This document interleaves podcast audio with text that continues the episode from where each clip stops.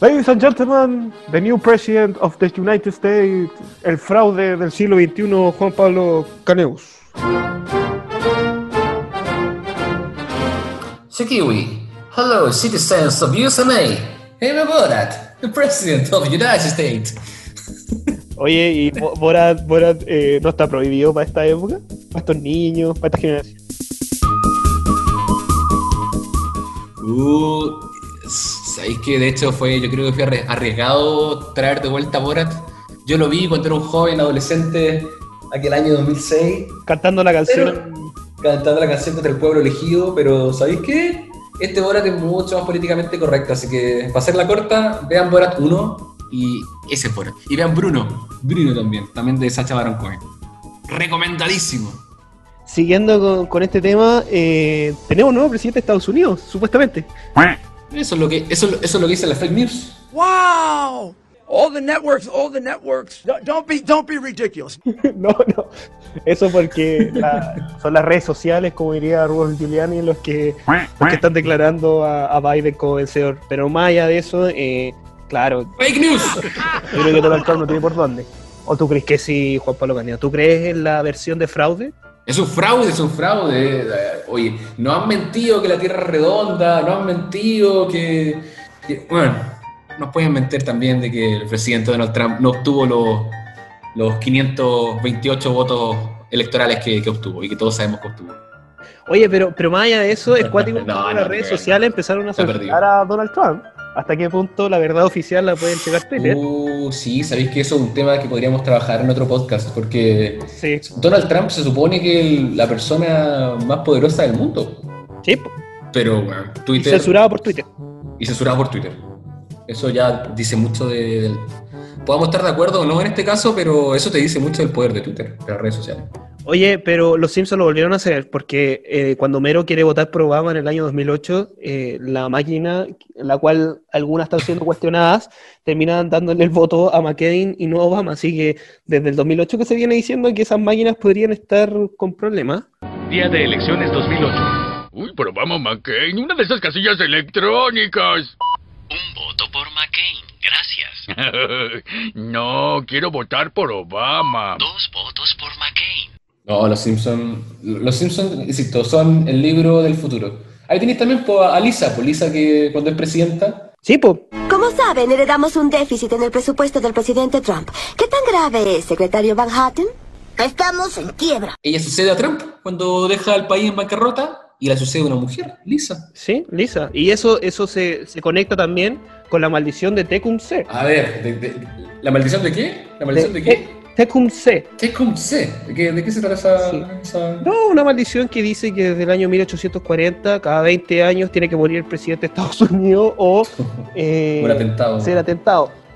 Se, se ha cumplido al menos lo del atentado, porque bueno, desde 1840 hasta eh, El 2000. Kennedy murieron los que fueron electos cada 20 años desde 1840 y que eh, terminaba en año cero. Pero más allá de eso, eh, lo único que se han salvado son Reagan y Bush, que sufrieron atentados pero Pero sobrevivieron. Pero así que queremos felicitar a nuestra presidenta Kamala Harris, porque Joe Biden parece que no, no tiene mucho tiempo, dado también que tiene 76 años. Biden. We did it. We did it, Joe. Oye, pero, pero, pero cierto lo que dicen, los Simpsons lo predijeron, predijeron que iba a ser una mujer, la presidenta posterior a, a Donald Trump. Como nosotros somos fieles acólitos de los Simpsons, un fuerte saludo a, a la 46 presidenta de Estados Unidos, Kamala Harris. Ex- que es más radical, dicen, que es más, más dura entre los demócratas. Oye, y, y- y este, este problema que tienen, ¿dará para que la Constitución de Estados Unidos resuelva este conflicto político? Y más allá de la Constitución, como tú dijiste hace varios podcasts atrás, eh, el alma de Estados Unidos, la democracia, Sí. eh, ese sentimiento de... de- Es que sí, po, es un tema, como, que- un tema quizás como más de la cultura política de Estados Unidos. Y puta, hay que pensar que la mitad, los 70 millones que votaron por Trump, votaron por Trump, pero los otros 74 millones que votaron por Biden, en realidad, una fracción votó por Biden. La mayoría en realidad votó en contra de Trump. Contra, Entonces tenía una oposición súper fuerte en torno a la ultraderecha quizás de Trump. Y en cambio tenía un gobierno respaldado por grupos fraccionados que no sabían para dónde van realmente. Oye, pero, pero varios presidentes del mundo se abstuvieron de, de salvarlo. Putin, Xi Jinping, eh, eh, López Obrador. Salvo el presidente Lavín que mandó su saludo. Presidente Lavín y presidente Piñera, que apenas CNN dijo que, que era electo, mandó su saludo. Oye, pero vamos con la, con la invitada, pues ya que se acerca la Navidad, eh, creo que es bueno hablar sobre la carta del viejito Pascuero. Vamos, ¿O no? Sí, pues vamos a hablar de la carta de, los- de los deseos, de los mejores deseos, de la hoja en blanco constitucional. Vamos con nuestra invitada. Vamos a ella. Los expulsaron de la primera línea porque eran demasiado famosos y se robaban la atención de todos. Camino a Valparaíso se les ocurrió probar suerte en El que baila pasa, pero no calificaban con su scooter. ¿Seré weón? Verdaderas víctimas de un sistema opresor, tiránico, patriarcal, carnívoro, parrillero, cervecero. ¿Se hace la víctima? La desesperación llevó a este par de patipelados a echar mano a sus estudios de derecho y tomarse las cosas en serio. En la medida de lo posible.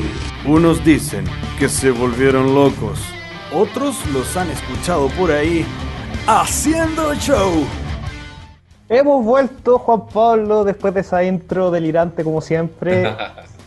Nuestro momento. Bueno, eh, nuestro momento donde podemos descargarnos, podemos decir las cosas que con la invitada en este caso no, no poder decir tanto.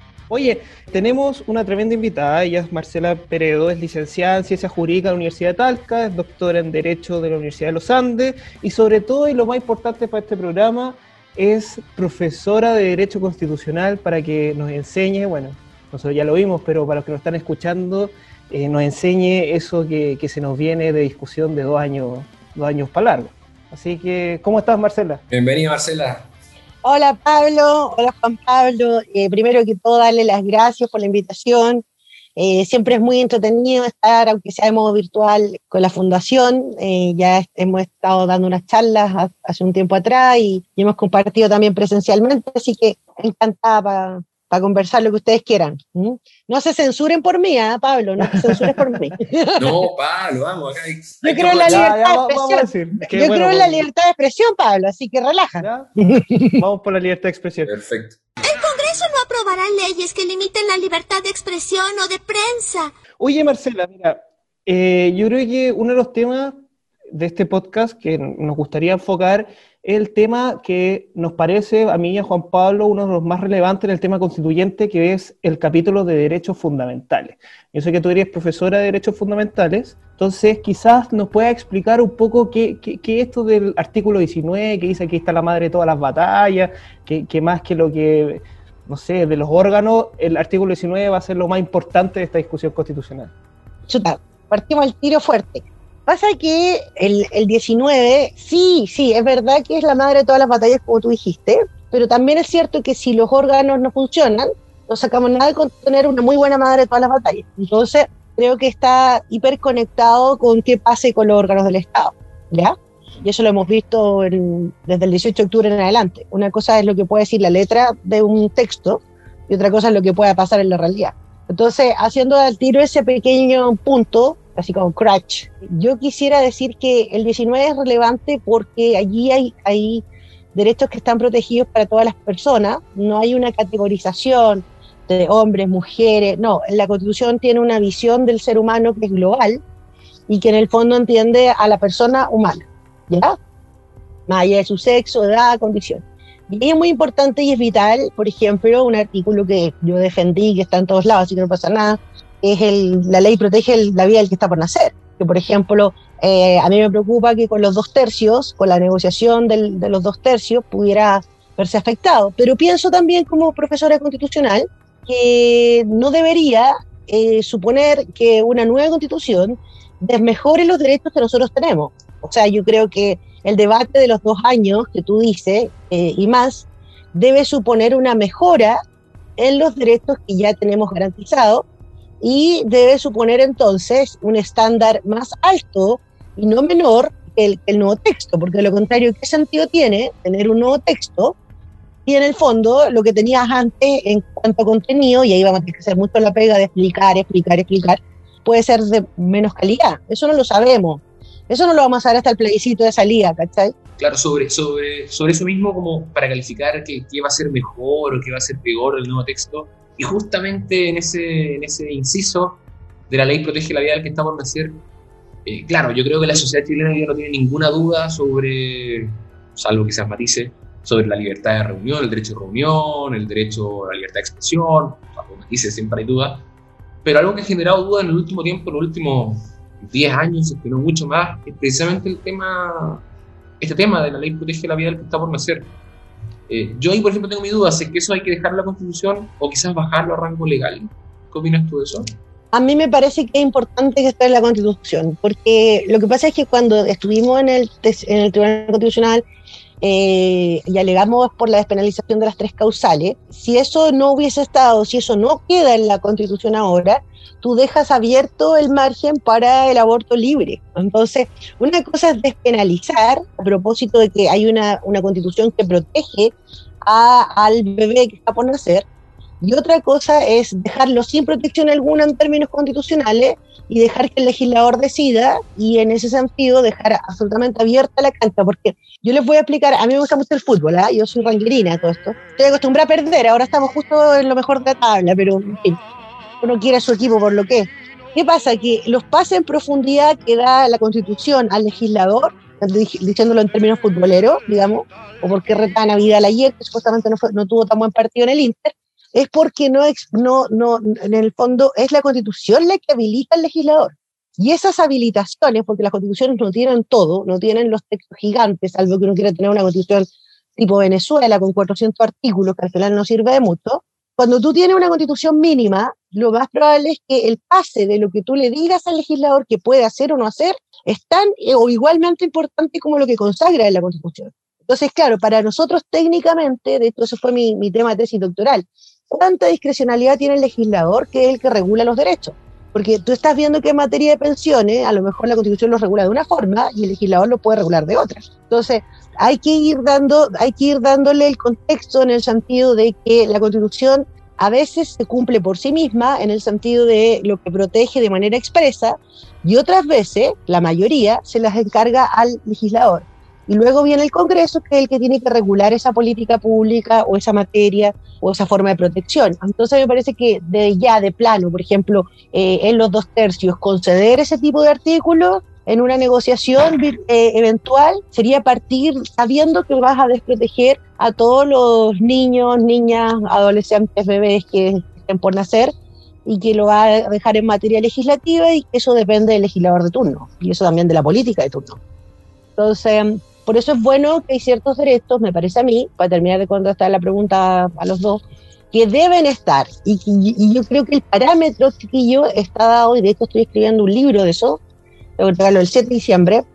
Estoy escribiendo un libro, mi nuevo libro se trata precisamente sobre, el, estoy buscando el nombre así más, más choro, pero es como derechos fundamentales y proceso constituyente, en el sentido de, estoy buscándole el nombre más, más, más, más, entretenido, pero lo quiero hacer en términos más académicos, pero, pero, pero más, más sencillo, para que la gente entienda que hay ciertos tratados de derecho internacional de derechos humanos que consagran ciertos derechos, como tener una familia, el matrimonio, eh, libertad económica, etcétera, que ya están en nuestro ordenamiento jurídico y que la misma itinerario, la ruta que hicieron en la mesa técnica, que está ahí en el artículo 135, dice que uno de los límites que va a tener esta convención, porque esta convención no es por constituyente originario, no, no es el pueblo, no, de hecho aparece expresamente ahí que no, no es el pueblo. Una asamblea constituyente. Claro, en el fondo no, no, esa es la diferencia, esa es la gran diferencia, ojo. Entonces, eh, no se arrogan otros, y tampoco se podrían eventualmente arrogar otros poderes de otros órganos del Estado, porque ahí estaríamos, bueno, ahí pasó, eso fue lo que pasó en Venezuela, pero eso no resultó. Entonces, mm, el tema está en que ahí, en, los, en materia de derechos, todos estos tratados internacionales que protegen vida, honra, libertad, igualdad, etcétera, hay un montón de derechos, Convención Americana de Derechos Humanos, etcétera, tienen un catálogo. Y desde ese catálogo, eh, eso es el mínimo, ese es el desde, no es el hasta, sino que es el desde. Eso hay que transmitírselo a las personas para que para que en el fondo eh, no terminen yendo por lana, yo estoy acá en el campo, y salir trasquilados, digamos, eh, con, un, con, un, con un catálogo que al final lo que hay mirando y tú decís, chuta, ¿y esto qué es? Y yo tenía todos estos derechos antes y ahora voy presto y resulta que veo una cosa muy tan mínima que al final no tiene ni contenido. Ojo con el contenido de los derechos. Y en ese sentido, por ejemplo, una de las cosas que a nosotros, por ejemplo, nos, enseñan es- son las clasificaciones de los derechos fundamentales. Siempre está en que la Carta de Fundamental se divide entre libertad e igualdad, está la clasificación por generaciones, etcétera, etcétera. Pero siempre ha habido un problema con respecto a los denominados derechos sociales, económicos y culturales. O sea, básicamente han venido, y lo que uno recuerda de hace 20 años, diciendo que esta constitución, al menos desde la perspectiva de la Carta de Derechos, es este gran cuco eh, malévolo neoliberalismo que, que- está impregnado ahí. Pero si uno lo revisa bien, eh, por ejemplo, no sé, estoy pensando en el derecho a la seguridad social, claro, dice, existirá el derecho a la seguridad social. Después establece que la ley puede obligar a cotizar, etcétera, etcétera, y que va a haber dos sistemas, uno privado y uno, y uno público. Pero no dice nada más. O sea, ¿en, qué momento uno puede decir, claro, esta constitución es neoliberal o no es neoliberal? O, qué podemos cambiar también de estos, de estos derechos sociales que puede estar a la educación, a la salud? Incluso por ahí vi que querían incorporar el derecho a la vivienda. ¿Cómo, lo ves tú, Marcela? Mira, yo creo que eh, es, un, es un tema súper importante porque a mí me parece que eh, en el fondo es como lo que las personas de pie están diciendo el día 18 de octubre. O sea, mm, eh, hay, un, hay un tema que tiene que ver con cómo, cómo protege los derechos sociales. Y ese es un temazo, temazo, en el sentido de que tú tienes la alternativa de lo que se escogió en esta constitución, que fue dejar que el legislador y la política pública se encargara. Y eso es, es una opción válida. De hecho, muchos países que tienen, o sea, derechos sociales en el sentido fuerte, no tienen eh, los derechos sociales establecidos en la Constitución, porque tú puedes entender esos derechos sociales como política pública. O sea, por ejemplo, debemos trabajar en, en la seguridad social a partir de un sistema que previsional que corresponda o que sea equivalente a lo que las personas ganaron en vida, qué sé yo. Entonces la política pública es mejorar el sistema de previsión social y la constitución no pronunciarse mucho sobre eso. Pero hay otro modelo que incluso ya venía asomando en la época del proyecto Bachelet, en el cual se trata de la, de la clásica cuestión que se llama justiciabilidad, ¿no? Que en el fondo los derechos sociales tú los puedas hacer exigibles. Entonces, esto es como cambiar un poco la naturaleza y no decir, bueno, es que no son solo prestaciones, no es solo que el Estado debe garantizar el funcionamiento de los consultorios y que por lo menos tengan todas las medidas necesarias para poder atender a las personas en un lugar rural o en un pueblito pequeño, o, etcétera, ¿ya? Entonces, el, el, problema del sistema público, de salud, etcétera, ¿ya? Que de repente a veces incluso no es solo de platas, sino que también es de, es gestión, gestión de los recursos dentro del Estado, cómo el Estado se debe modernizar para gestionar esos recursos para que las personas tengan una educación o una salud de manera eficaz. Entonces, ahí hay un tema que si los veo desde la perspectiva de las policies, como dicen los norteamericanos, o si lo veo desde la perspectiva de la jurisdiccional, desde el jurisdiccional. Entonces, algunos proponen que se siga un poco la corriente de Sudáfrica u otros países, y lo que decía Bachelet en su, en su proyecto, que él, ella entonces garantiza estos derechos a través de una acción, ¿ya? Entonces tienes la acción de protección. Entonces, todos esos derechos, en el caso de que sean amenazados, tú puedes ir ante el juez, al, al, al, a la corte de apelaciones respectiva y pedirle, oiga, por favor, hágame valer el derecho, etcétera, porque hay una acción, una, o sea, una omisión de parte del Estado. Ya, esa salida tiene algo bueno en el sentido que supuestamente la señora o el señor va a poder reclamar. Pero ya, el punto está en que también, solo si es que le va bien, porque tampoco el derecho asegura resultados, eh, si es que le va bien, está el tema también de decir después, ya, ok, a esa persona salió favorecida. Pero ¿qué pasa con todo el resto? Y esta es la pregunta que yo hemos estado en harto webinar este año ya ha sido demasiado. la pandemia. Están de moda los constitucionalistas hoy día. no, ya no, no, ya no quiero más. Ya. No, pero tuvimos tregua, porque el COVID nos dio tregua, porque de octubre sí, tuvimos un pequeño, sí, tuvimos... Descanso. De, de, pero, pero fue como no alcancé ni a pegar una pestaña. Entonces, la cuestión es, ya estábamos de nuevo, pesadilla parte 2. Entonces, yo, eh, yo pienso que, eh, ¿cómo se llama esto? Hay un problema respecto de todas las personas que a lo mejor no pueden reclamar o no pueden pagar un abogado para solucionar ese problema. Yo creo que el problema más profundo de lo que se está viendo, porque de repente la constitución, hay muchos colegas míos que piensan que ya por estar consagrado en la constitución es bueno que que así quede para que todos puedan producir una obligación de parte del órgano del Estado. Pero el punto está en definitiva en cómo genero esta cuestión eh, de una obligación de medios a una obligación de resultados. Porque lo que la gente espera es un resultado. Quizás podríamos explicar eso, porque la gente, yo creo que lo que nos está escuchando no entiende la que es la obligación de medio y resultado. Quizás Juan Pablo. Yo, debería entenderlo, pero no lo entendí tampoco, así que agradezco. ¿Cómo que no, Juan Pablo? Eso, eso es de civil. Oye, no le grites a Homero, solo es un poco lento. ¡Ah! Dijo algo malo. ¿Qué, qué fue? ¿Qué fue? Puta, debería saberlo, pero. Quizás Marcelo nos podría explicar. Ah, sí. Ustedes me dicen, ustedes me dicen si de repente la embarro en el sentido que a lo mejor me embalo hablando muy, muy técnico, bajos, más bajos, bajamos de nuevo. Lo que pasa es que, claro, de repente no le puede decir al padre Estado, lo vamos a poner en estos términos. Yo no creo que el, el Estado sea padre, esto es una broma. Entonces uno le puede decir, es, es irónico, uno le puede decir al Estado, mire, usted tiene la obligación de tener los medios para que esta persona se pueda atender en un consultorio, se pueda atender en, un, en una escuelita, en educación, etcétera, pública. Ya. Pero otro, lo que se espera, o lo que se está pidiendo, en realidad, ¿verdad? Me parece a mí que son, es que el Estado tenga resultados. O sea, que en el fondo el sistema privado con el sistema público no sean tan desiguales. Claro. Y ahí es donde se genera el, el, el, conflicto de la idea de decir de cómo protejo estos derechos, porque la judicialización, como decíamos antes, o sea, esto, esto, de que la persona puede ir a reclamar, ya voy, demando, qué sé yo, y ya voy, el Estado le exijo, ok, y, y tal vez le resulte, no significa que la mayoría de las personas tengan acceso a esa prestación. Entonces, yo creo que aquí el, el, el, el tema pasa porque en ese sentido, yo espero que en esa convención haya como mucha gente de, distintos, de distintas miradas en términos de cómo poder eh, garantizar o resolver problemas comunes. Si tú te fijas, ¿por qué los alcaldes son tan, entre comillas, exitosos en la política chilena? Porque tienen grandes grados de autonomía para resolver conflictos de manera eh, directa. O sea, tienen patrimonio propio, personalidad jurídica propia. Entonces, de repente, a lo mejor lo que tenemos que hacer ahí, yo, yo, yo estoy yendo por esta línea media, después de varios webinars, de pensar en, ideas de reestructura o de, eh, de, modernización del Estado, para que el Estado se haga eficaz a, esto, a, estas, a estas peticiones, porque el Estado parece que queda muy grande para grandes conflictos y también a veces parece que queda muy pico para estas cosas que son mínimas, o sea, porque tampoco es que estemos hablando de, de, derechos que sean muy complicados, no estamos hablando de derechos de,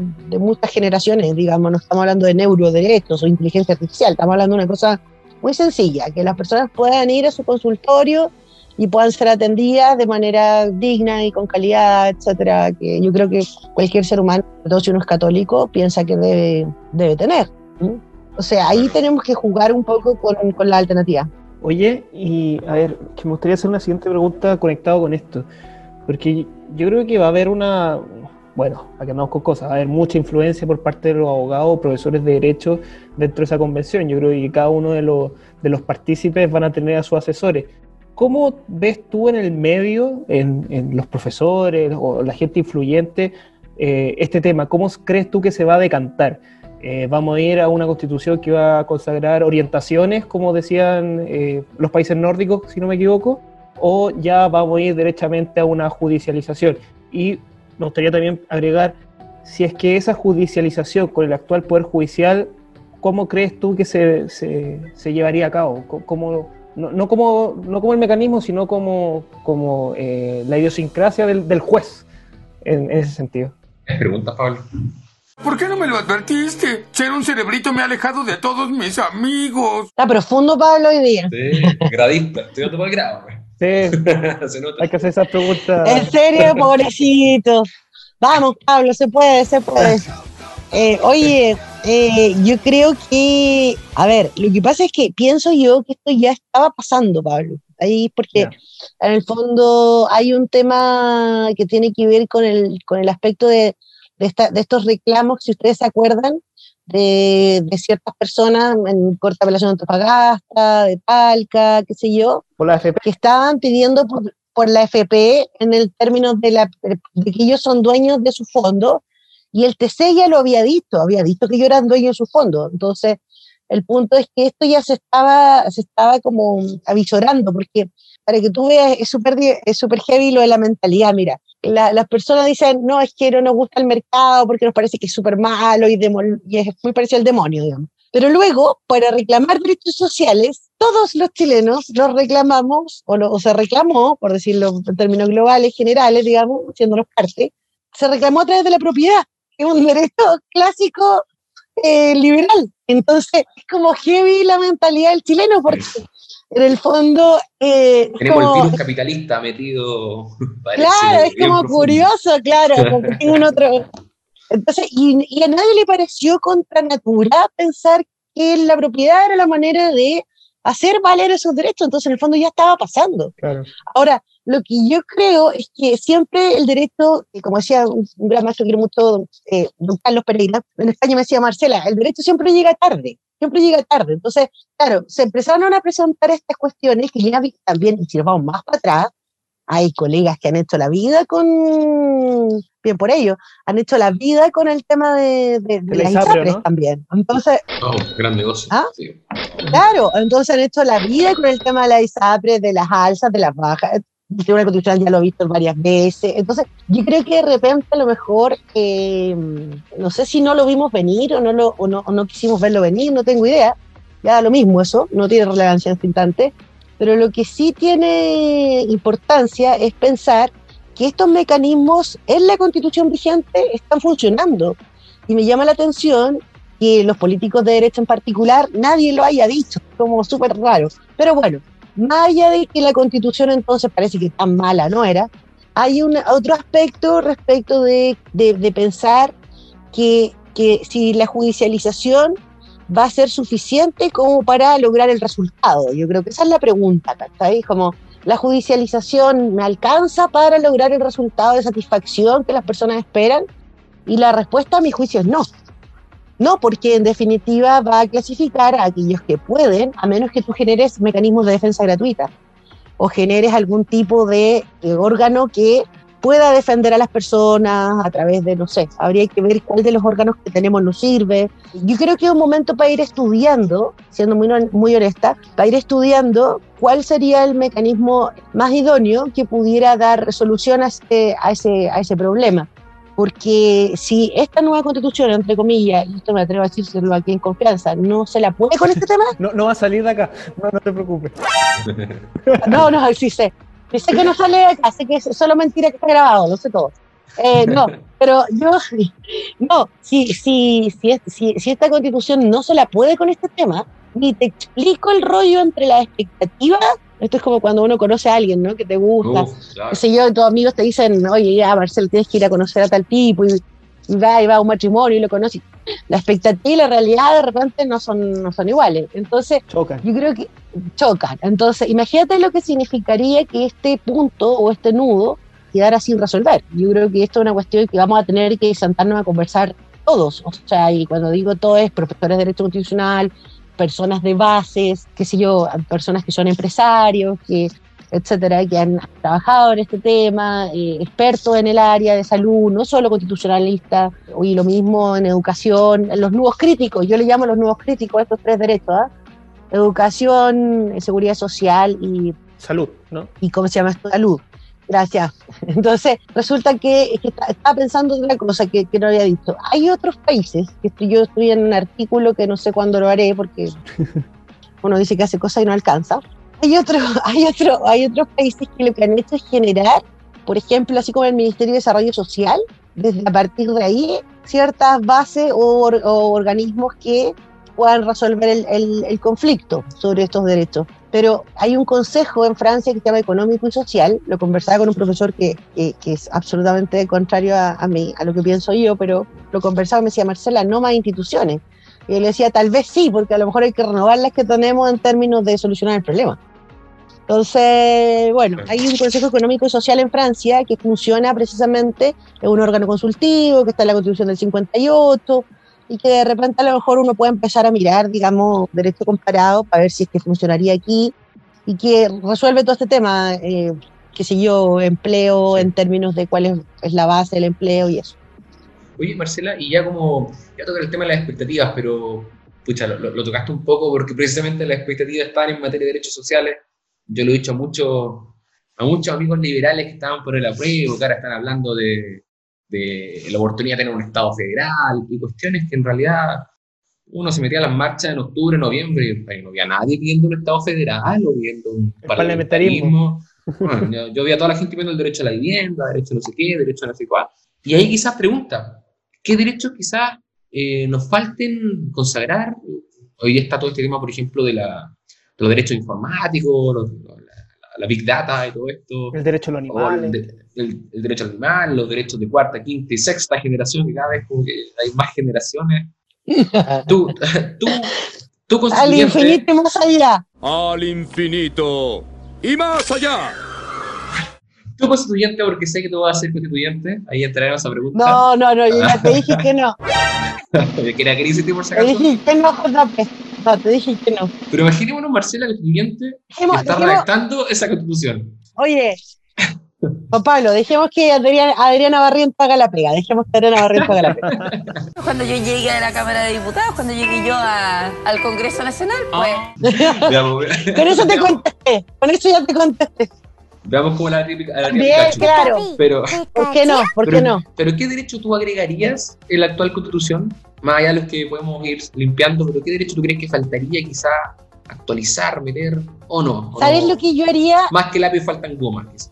Sí, ¿sabéis lo que yo haría, Juan Pablo? Yo, hay dos cosas que haría así como urgente eh, en materia de derechos fundamentales. Uno, aclararía bien cuál es el estatus del reenvío a los, a los tratados internacionales. Así como, yo sé que esto es muy técnico, muy fome, la gente espera algo más bonito, más, con más artificiales, pero la verdad que es importante hacer una definición de cómo nos obligan o, qué, o, o qué nos obligan y tener un artículo para eso. Yo, yo, yo me tomaría la molestia digamos, de, de hacer un artículo, hasta la constitución peruana tiene un, un artículo que dice, oye, los tratados internacionales, eh, como el artículo más, más directo, porque ya estamos en, ese, en esa era, no, no podemos salirnos de ahí. Y el 5 inciso segundo, esto de los derechos esenciales de la naturaleza humana.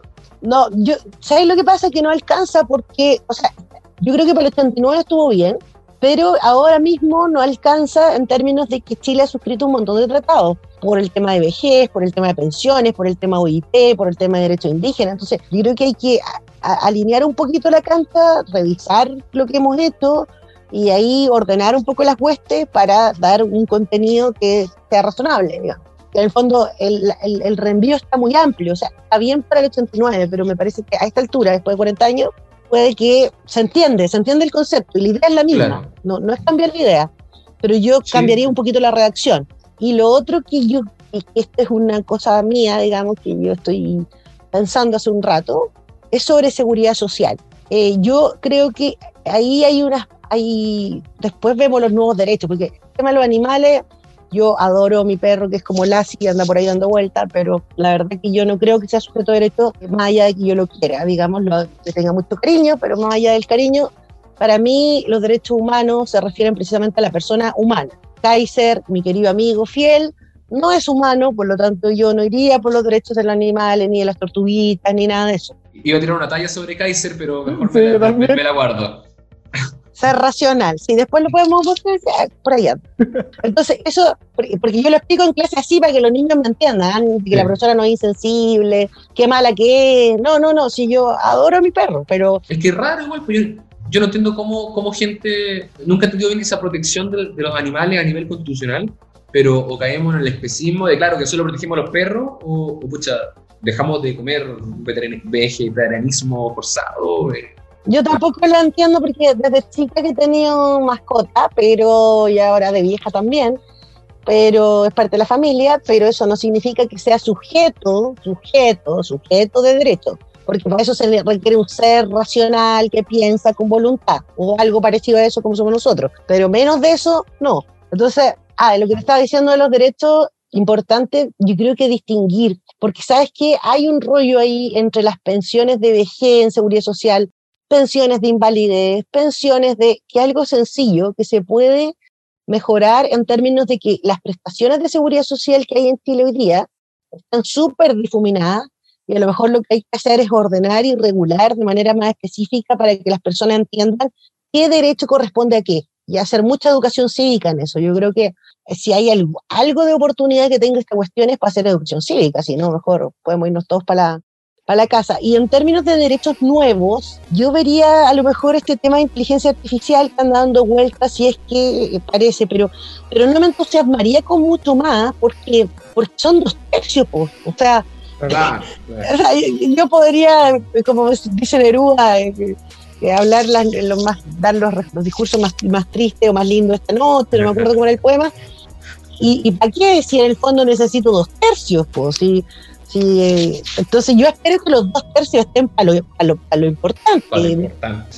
Claro, y el resto, el resto se verá y como dicen acá en el campo, en el camino se arregla la carga, pero, pero no lo puedo todo. La constitución no lo puede todo. Es que no lo olvidemos también de dos cosas, como decías tú, la importancia de la remisión de que ya, por último, tenemos los tratados internacionales, tenemos un montón de derechos, y también tenemos la ley, porque a veces la gente cree que si algo no está en la Constitución, no está, como el tema de los animales.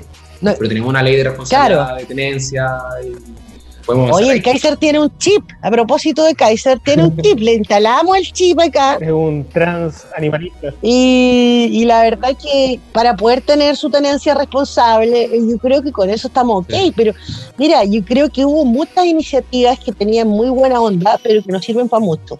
Y yo, siempre pienso, la ley del, del Super 8, la otra de la rayuela. O sea, esas ideas de legislar son una pérdida política, jurídica económica.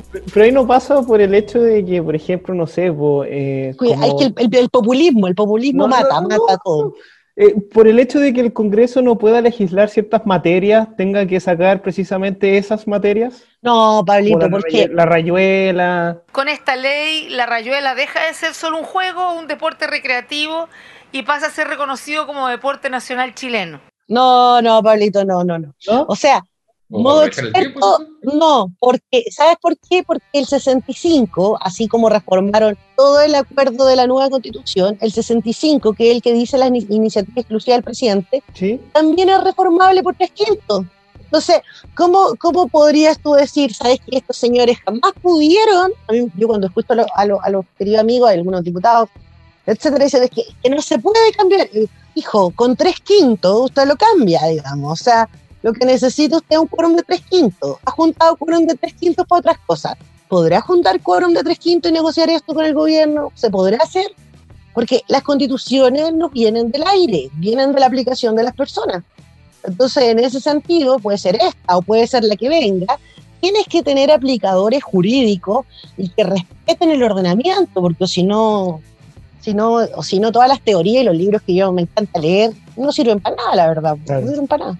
Oye, Marcela, hay una pregunta que yo creo que se dio mucho a propósito del estallido social sobre si este, este tema de la verticalidad de los derechos fundamentales y la horizontalidad, por ejemplo, no sé, pues, que se decía que los carabineros tenían derechos fundamentales, etcétera, etcétera. Si es que solamente el Estado el que viola derechos fundamentales, ¿qué crees tú?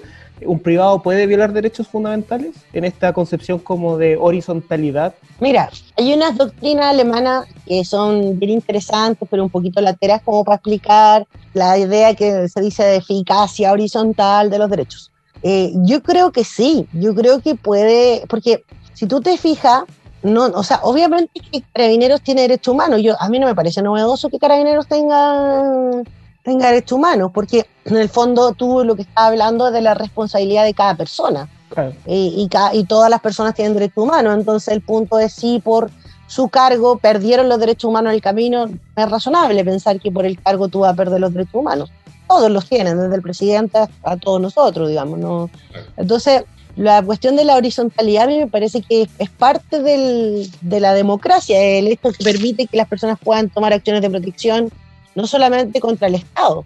Pero yo creo que la crisis nuestra no pasa por ahí. Yo creo que no es solo de derechos, también tiene que ver con las instituciones, tiene que ver con que hay un daño en las instituciones, una, una merma en la, en la institucionalidad. ¿Pero un privado puede violar derechos humanos a otro privado? ¿O, a alguien que es- detenta el poder del Estado, por ejemplo? Que esa fue la discusión que se dio básicamente. A ver, yo, yo no creo que las empresas sean titulares de derechos fundamentales. No creo esa, esa teoría. Sé que existe, pero no la creo. No creo que. Aunque sean La personas. ciudadanía de la empresa y todo este cuento. Yo creo que las personas sí, po. Pero es que ahí estamos, porque es que es como confundir. En personas jurídicas, Por eso, po, personas jurídicas, como personas jurídicas, una persona jurídica es como decir, Sergio, lo voy a poner en estos términos, pensando para el otro lado. Sergio Mico tiene derecho humano, por supuesto, y Mario Rosas también tiene derechos, pero el INDH no, po, porque es la persona la titular. Eso, eso. Y lo mismo respecto de Carabineros, eh, eh, es Mario Rosas, el, general Mario Rosas, el que tiene la titularidad, no es Carabineros, y podrá accionar él de, de modo particular o en el caso, y la institución se podrá hacer parte o no, como persona jurídica. Me parece que no hay violación, por lo menos que esté garantizada en Chile, de personas jurídicas como titulares de derechos fundamentales en principio, ¿ya? Puede ser de repente en representación de otros que pueden actuar, como pasa, por ejemplo, con los dementes, con, los, con el que está por nacer, etcétera, que ahí tú puedes ver que hay muchas fundaciones que actúan como un defensor de ausente. Pero en esos casos tú puedes vis- visualizarlo, pero que todos los casos signifiquen que cada. Porque lo que pasa es que, a ver, ¿por qué estoy diciendo esto? Extremar los derechos fundamentales y, y hacer de los derechos fundamentales un elástico que estira y que estira, nos va a llevar a que cualquier cuestión sea una vulneración de derechos fundamentales. Entonces yo creo que en ese sentido no hay que agotar las instituciones. Estamos en un minuto en que la gente está sensible, había un plebiscito, etcétera. Yo creo que hay que ser moderado. Y en ese sentido, las personas, por cierto, siempre van a estar salvaguardadas por ordenamiento jurídico. Pero de ahí a que todo es, eh, o sea, la hiperinflación de los derechos, no. Eso. Bien, eh, Marcela. De hecho, no, yo creo que es un tema súper, súper, súper de mucha discusión. Me acuerdo en algún momento, nosotros somos de la PUCB, en la PUCB tenemos a Eduardo Aldunate, así que nos está escuchando, un gran saludo al profesor Aldunate, y claro, él, él raya mucho con este tema de eficacia horizontal, vertical, un tema súper interesante, me acuerdo en su momento, nos, nos atrajo mucho. Pero ya está sonando la chicharra, veo a Yaturio, veo a Patana, que nos están golpeando para que cerremos ya el capítulo. ¡Apúrese, apúrese, que ya no queda tiempo! Te agradecemos muchísimo, Marcela. Como comentábamos en la intro, ahora vienen capítulos muy de secciones, ahondando ahora en lo que va a ser la discusión de la Convención Constitucional de la nueva Constitución, derechos fundamentales, vamos a ver algunas instituciones fundamentales, quizás de algún derecho en el que nos encontramos de, de tener, como el derecho de propiedad, que no hablamos acá, pero da para un capítulo entero, yo creo, Marcela, hablar como de la extensión del derecho de propiedad. Así que muchísimas gracias, Marcela. Te agradezco mucho. No, gracias a ustedes por la invitación. La verdad que me lo he pasado bien. Hemos tratado de hacerlo lo más amable posible, pero yo invito a, a todos, las personas que nos ven y todo, que lean la Constitución. Yo creo que, que lean y que, y que sobre todo lean el 135. Yo creo que cuando uno quiere mirar qué puede hacer o no hacer la convención, el 135 es clave, casi como para marcarlo en la pieza, junto con el Kaiser. ¿Puedo hacer una, una pregunta corta?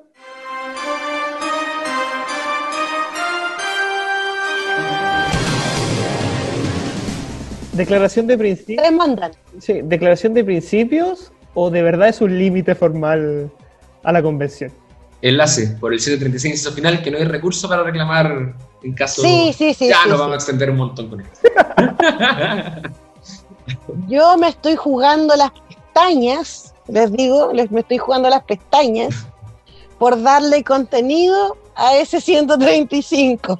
Bien. Así Genial, que tengo de aquí al 7 de diciembre para hacerlo. Así que espero que así sea, porque de lo contrario, si el poder es totalmente ilimitado, las constituciones no existen.